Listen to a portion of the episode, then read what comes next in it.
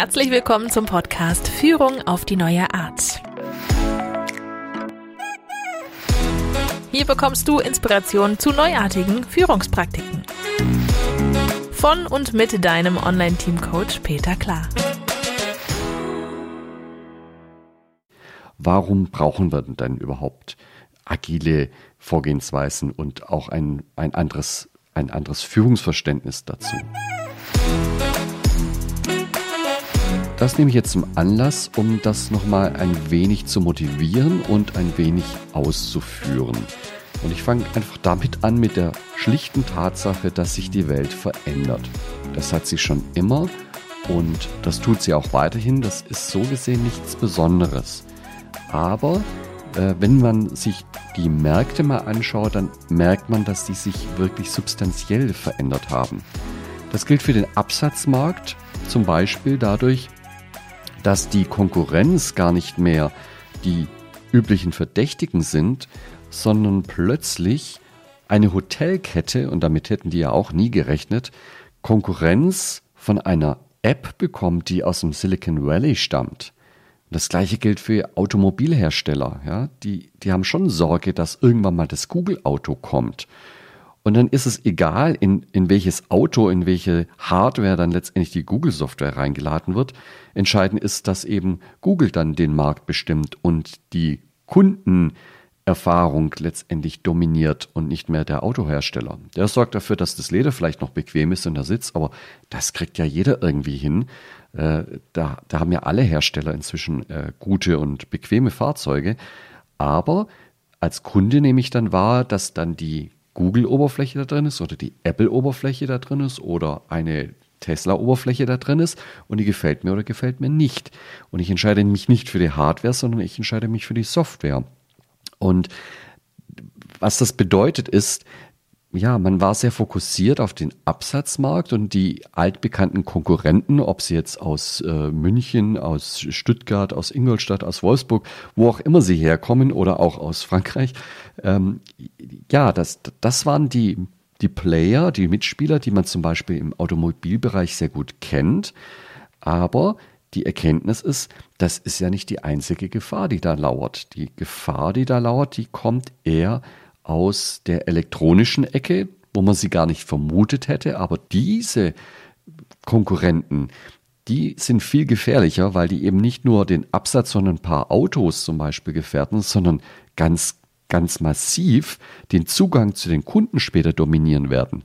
Und der Kunde dann eigentlich mit Google kommuniziert und die Hardware ist dann halt von irgendjemanden. Aber das ist dann eher zweitrangig.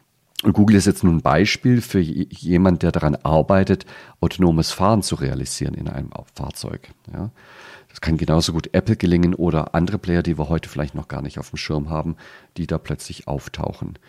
Ja, da kommt die Konkurrenz her und die, die Musikindustrie kennt das ja schon und viele anderen auch, dass eben nicht ein neuer Musikverlag aufmacht und hier einem den Absatzmarkt streitig macht, sondern die Konkurrenz kommt von einer ganz anderen Ecke, dass plötzlich ein Computerhersteller wie Apple plötzlich sowas wie einen iTunes Store dahinstellt und mehr Musik verkauft, als man das je selber hätte tun können. Das ist eben die Veränderung, die aus den Märkten, aus den Absatzmärkten und aus den Konkurrenten heraus wächst. Und das Gleiche gilt im Wesentlichen auch für die Arbeitsmärkte. Auch da äh, ist das gewohnte Spiel noch so, dass es Arbeitssuchende gibt, die, die arbeiten wollen und die sich anbieten bei den Unternehmen und die Unternehmen schauen, wo passt es und nehme ich, nehme ich die Person oder lehne ich diese Person ab. Und auch da ist schon erkennbar, zumindest ich komme aus der IT-Branche, dass die, dass die Experten extrem rar gesät sind, dass es wenig gute Leute gibt, die man auch wirklich dann haben möchte, die auch zum Beispiel mit, mit der entsprechenden Erfahrung auf dem Markt sind. Das, das sind ganz, ganz wenig Leute. Und da kann ich als Unternehmen nicht hergehen und eine Stellenausschreibung äh, schalten und dann hoffen, dass ich da acht gute Bewerbungen reinbekomme oder ich sage mal 80 Bewerbungen reinbekomme und dann kann ich eben äh, sechs gute Bewerber auswählen, die lade ich ein und dann selektiere ich. Also Bewerbung und, und Einstellung war ja früher ganz stark geprägt von, wir selektieren das, was am Markt da ist und das Beste nehmen wir dann. Und diese Einstellung, die verändert sich immer mehr, weil immer mehr der Eindruck ist, dass es genau umgekehrt läuft, dass die Bewerber sich die Unternehmen heraussuchen und selektieren, zu wem sie gehen wollen und zu wem nicht. Und da kann man sich nicht darauf verlassen, dass man einen großen Namen trägt und deswegen kommen die Leute, weil sie alle bei dieser namhaften, reputationsreichen Firma arbeiten wollen, äh, sondern die, das, das die neue Generation von, von Menschen, von Absolventen, die sind da wenig beeindruckt davon, was, was in der Vergangenheit war. Die schauen sich an, was bietet mir der Arbeitgeber? Was sind seine Themen? Was, was bringt er mir in der Zukunft? Ja, auch das ist eine ganz massive Veränderung, die sich da am Markt abzeichnet. So, Stichwort VUCA ist bestimmt auch schon öfters mal gefallen, hast du bestimmt schon mal gehört. Die vier Buchstaben VUCA stehen für Volatile, was bedeutet, dass die Veränderungsrate immer stärker zunimmt. U steht für Uncertain, das heißt, die Vorhersagbarkeit von Ereignissen nimmt immer weiter ab. Man kann es immer weniger vorhersagen was passieren wird. Komplex hatten wir, glaube ich, in Folge 2 des Podcasts schon behandelt. Kompliziert versus komplex. Äh, ist ein ganz eigenes Thema eigentlich. Und ambiguous ist das A und das heißt, es gibt da eine Mehrdeutigkeit und Unschärfe. Der, der Begriff VUCA kam ursprünglich mal aus dem Militärischen, der gezeigt hat, dass es eben nicht mehr die alten äh, Szenarien sind, da eine Armee links, die andere Armee rechts, ja, schön durch Uniformen gekennzeichnet und die prallen in der Mitte aufeinander und dort findet dann die Schlacht statt und die Entscheidung äh, für diesen Krieg. Sondern man, man sieht den Gegner gar nicht mehr und er reagiert auch gar nicht vorhersagbar nach irgendwelchen Taktiken, sondern ähm, das, das hat eine ganz andere Dynamik bekommen, auch in der Kriegsführung heutzutage. Ist jetzt vielleicht nicht glücklich, dass das aus diesem Gebiet kommt, aus der Kriegsführung. Dafür kann ich jetzt aber nichts. Die Erkenntnis ist allerdings, dass diese Trends in der Wirtschaft genauso sind und diese Entwicklungen genauso in die Richtung VUCA gehen. Ich bin eingestiegen mit der These, die Welt verändert sich und wenn du mit den Schultern zuckst und sagst, na und, das hat sie schon immer getan und das ist keine neue Erkenntnis, wollte ich damit nur ausdrücken, ja, aber die, die Art der Veränderung, die ist inzwischen episch. Das ist nicht mehr einfach nur, es entwickelt sich ein bisschen weiter, sondern da gibt es einfach einen großen Sprung in der Art und Weise, wie sich die Welt verändert. Und das bedeutet jetzt bei dieser starken Veränderung, dass man eben nicht mit einer Haltung daran gehen darf, ja, wir machen weiter wie bislang, wir haben schon ganz andere Dinge überstanden.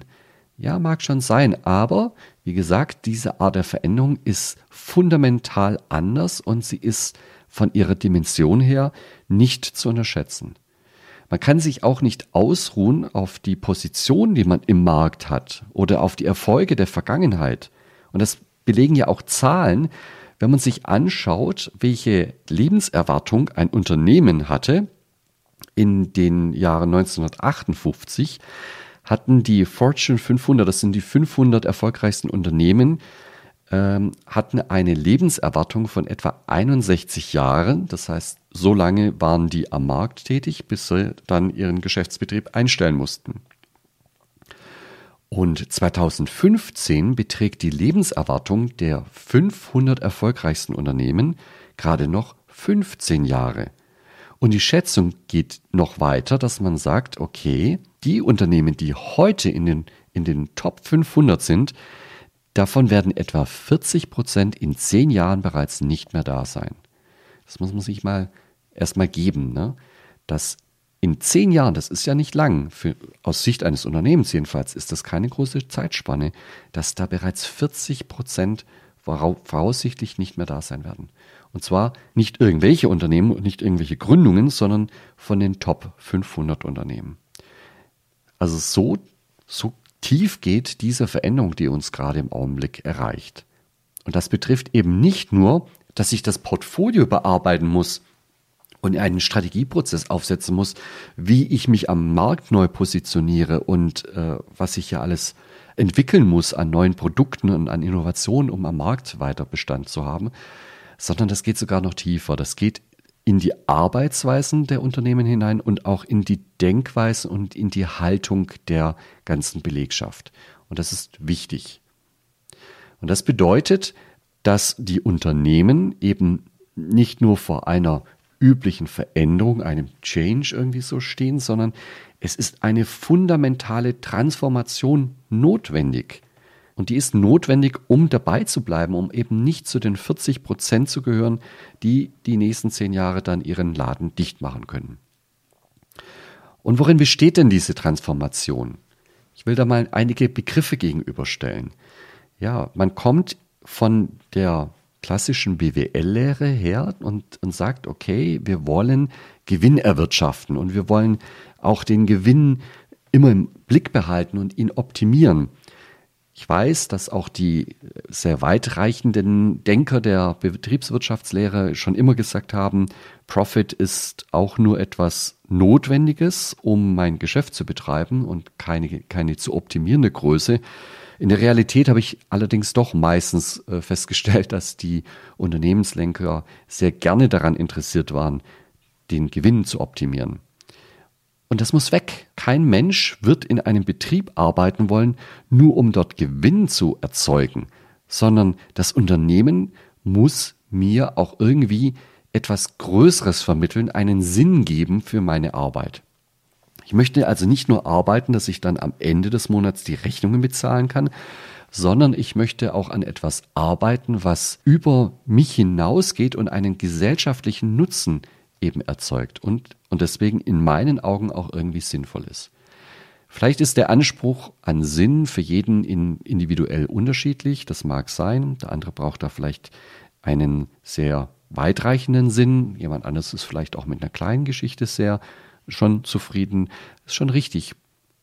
Und dann ändern wird sich jetzt auch nicht die, ja, dass ich muss jetzt keine epische Sinndiskussion aufmachen. Aber der Fokus in der Steuerung und in der Betrachtung und in der Aufmerksamkeit geht eben weniger auf Gewinn und Gewinn und hier sind die Zahlen und das hat sich wieder entwickelt und wieder plus 0,5 Prozent und ganz toll und hervorragend, sondern die Aufmerksamkeit muss eben dahin gehen, ja, wie sind wir in der Erreichung dessen, was wir als Sinn betrachten, vorangekommen? Was haben wir da gekonnt? Haben wir die Welt besser gemacht? Haben wir eine Krankheit ausgerottet? Was auch immer der Sinn ist, ja, das muss in den Mittelpunkt dann auch gestellt werden. Und es widerspricht sich jetzt nicht, dass ich keinen Gewinn mehr machen müsste. Das ist schon richtig. Aber das ist eben nicht der Antrieb für das Unternehmen, Gewinn zu machen, sondern einfach eine Überlebensnotwendigkeit. Ich möchte dann letztendlich Sinn maximieren und nicht gewinnen. Und das bedeutet auch in den Strukturen, dass die Hierarchie überlebt hat. Was meine ich denn damit? Ich meine, dass solche Dinge wie äh, Stellenwirtschaft und an den Stellen, die dann auf Ebenen angeordnet sind, und hinter jeder Stelle steht dann auch ein gewisser Status. Ja, je höher das Kästchen im Orgchart, desto mehr Status wird damit auch verbunden. Ja, das hat er ausgedient. Da folgen dann auch sehr schnell solche Ableitungen raus, dass man in einer Organisationsdiagramm funktionelle Abteilungen bildet, die dann für eine Funktion im Unternehmen zuständig sind. Ja, also beispielsweise ein Einkauf oder eine Personalabteilung oder eine Fertigung. Und die machen ja nur dieses eine Ding. Das Problem daran ist, dass diese eine Abteilung eben nicht Ende zu Ende die gesamte Geschichte von äh, wo ist der Kunde, was will der, was braucht der, wie kriegt das und dann die Auslieferung und hat das das Kundenbedürfnis befriedigt, sondern man ist da ja sehr weit, weit vom letztlichen Kunden. Und das bedeutet, dass solche funktionellen Abteilungen, ist nicht immer so, aber sehr häufig durch interne Referenzen gesteuert werden. Also im Verkauf, wie viel Umsatz, wie viel Verträge, in der Fertigung, welche Stückzahl haben wir erreicht, wie hoch war der Ausschuss und so weiter. Das sind alles erstmal interne Referenzen, weil die nichts mit einem echten Kundennutzen zu tun haben. Und das ist eher etwas, was in der Vergangenheit gut funktioniert hat und in Zukunft wird man wohl eher etwas so wie ein Netzwerk brauchen, statt eine Hierarchie, ein, ein Netzwerk. Und das bedeutet auch, dass es eben nicht nur eine Linie irgendwo gibt, sondern vielleicht bin ich eben über mehrere Kanäle vernetzt.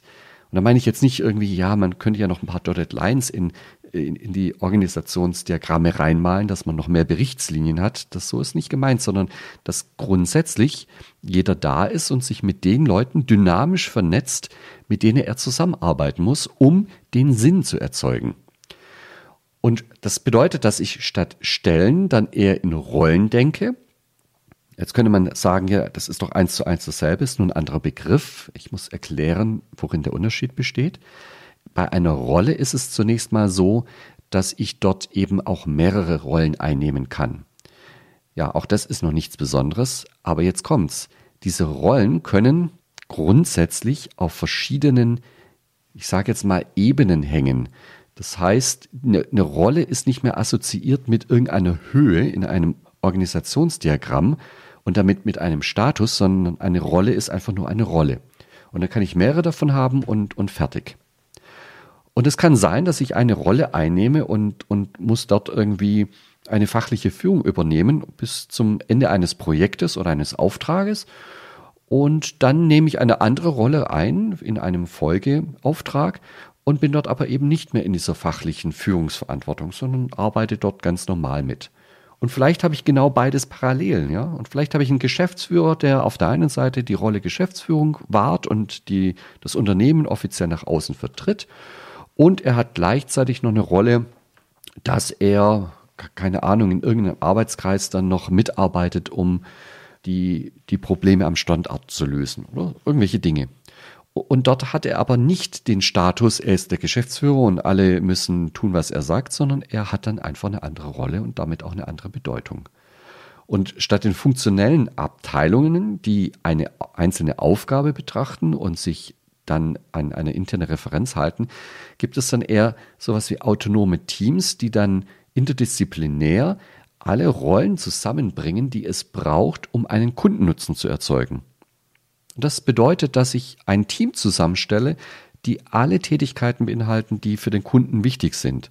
Und das kann von Einkauf über Fertigung, über Anpassung, über After Sales, was auch immer, ähm, alle möglichen Rollen beinhalten, die es eben braucht, um diesen einen, einen Kunden oder eine Kundengruppe zu betreuen.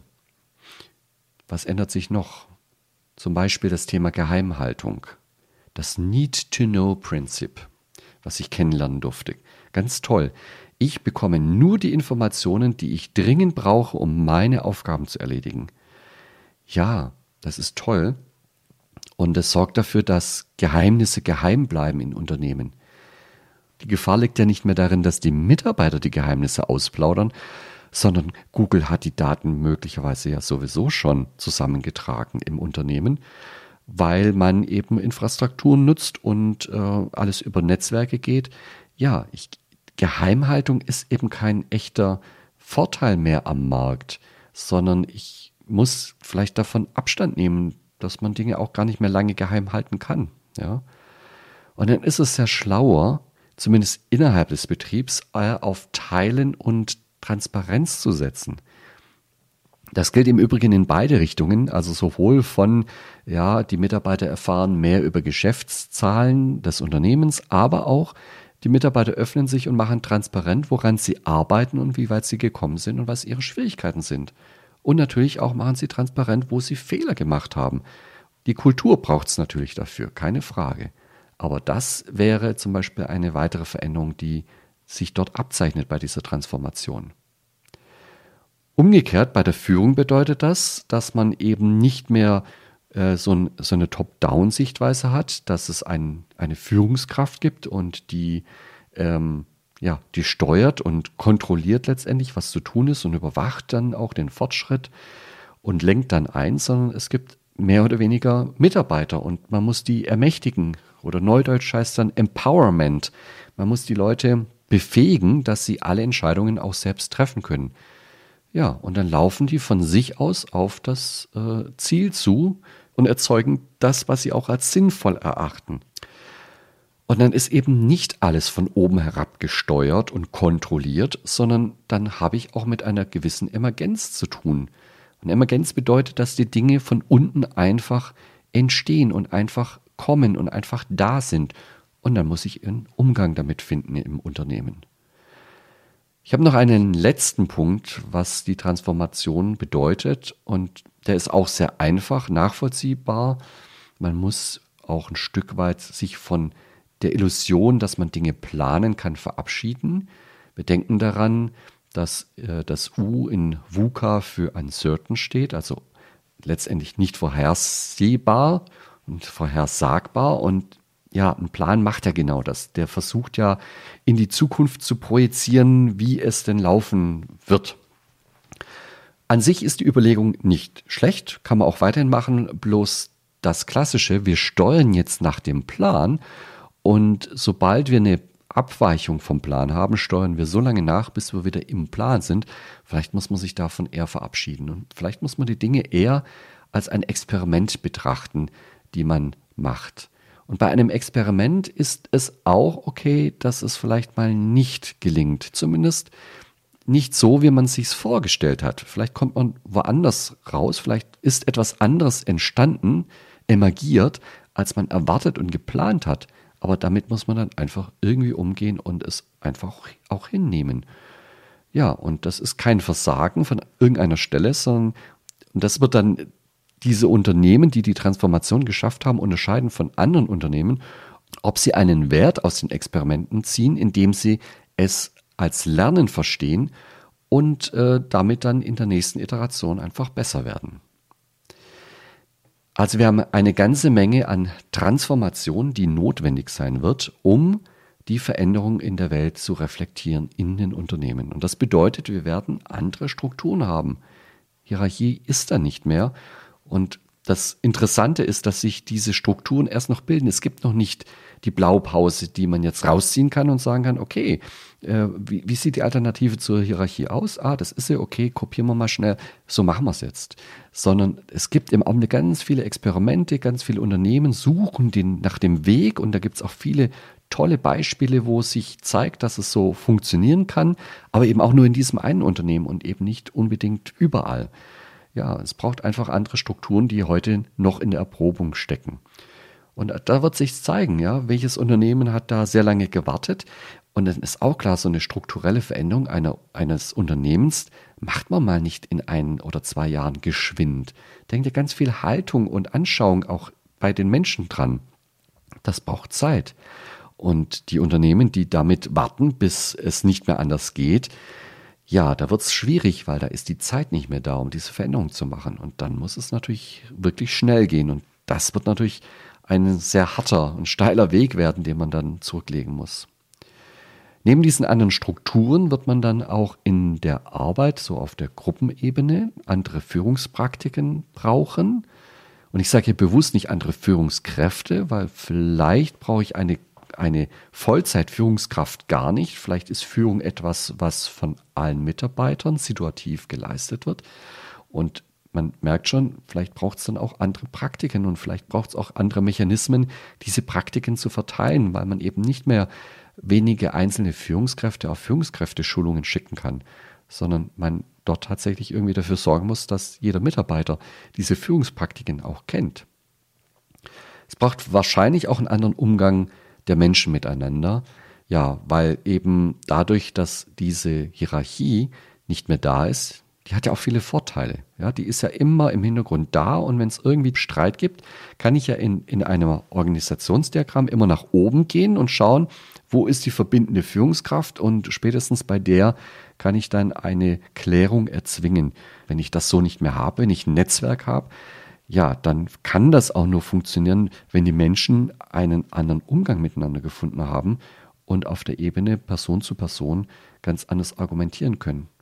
Ja, die Politik muss raus aus den Unternehmen und das bedingt auch auf der zwischenmenschlichen Ebene ganz andere Praktiken, ganz andere Vorgehensweisen, ganz andere Denkhaltungen. Und schließlich betrifft es auch jeden Einzelnen im Unternehmen. Also das ist ja jetzt nicht nur das große Wunschkonzert für die Mitarbeiter, hurra, endlich werde ich als Mensch gesehen. Mir wird als Mensch auch einiges abverlangt in diesem neuen Szenario. Ja, ich muss hier eine ganz andere Form der Verlässlichkeit auch aufweisen. Ich habe ja nicht mehr den Chef, der mir Arbeit gibt und letztendlich, wenn ich es halt nicht kann, dann war der Chef schuld, weil er mir die falschen Arbeitspakete gegeben oder er hat mich nicht richtig ausgebildet in der Arbeit da kann ich mich nicht mehr dahinter verstecken, sondern wenn ich keinen Chef mehr habe, dann, dann muss ich selbst auch mich organisieren. Ich muss auch viel stärker selbst reflektiert sein, weil ich genau wissen muss, was will ich denn eigentlich und was kann ich denn auch, was kann ich noch nicht und, und wo muss ich denn auch ins Lernen gehen? Das muss ich mir selber ziehen. Ich habe keine Führungskraft, die mich darauf hinweist, so, jetzt solltest du mal diese Schulung machen. Das muss von mir kommen. Ja, und diese Selbstreflexion und auch die Selbstorganisation, um letztendlich den Ansprüchen dieser neuen Organisationsform gerecht zu werden. Ja, das war heute eine etwas ungewohnte Folge. Es war mir ein Anliegen und du hast gemerkt, da musste ganz viel raus, da musste mal auch etwas gesagt werden. Ja, das war's für heute. Ich check hiermit aus. Mein Name ist Peter Klar und ich freue mich, wenn du das nächste Mal wieder mit dabei bist. Bis dann. Das war Führung auf die neue Art mit deinem Online-Team-Coach Peter Klar. Willst auch du ein starkes Team entwickeln? Auf peterklar.de findest du noch mehr Inspirationen, wertvolle Informationen sowie nützliche Werkzeuge. Also schau gleich vorbei auf peterklar.de.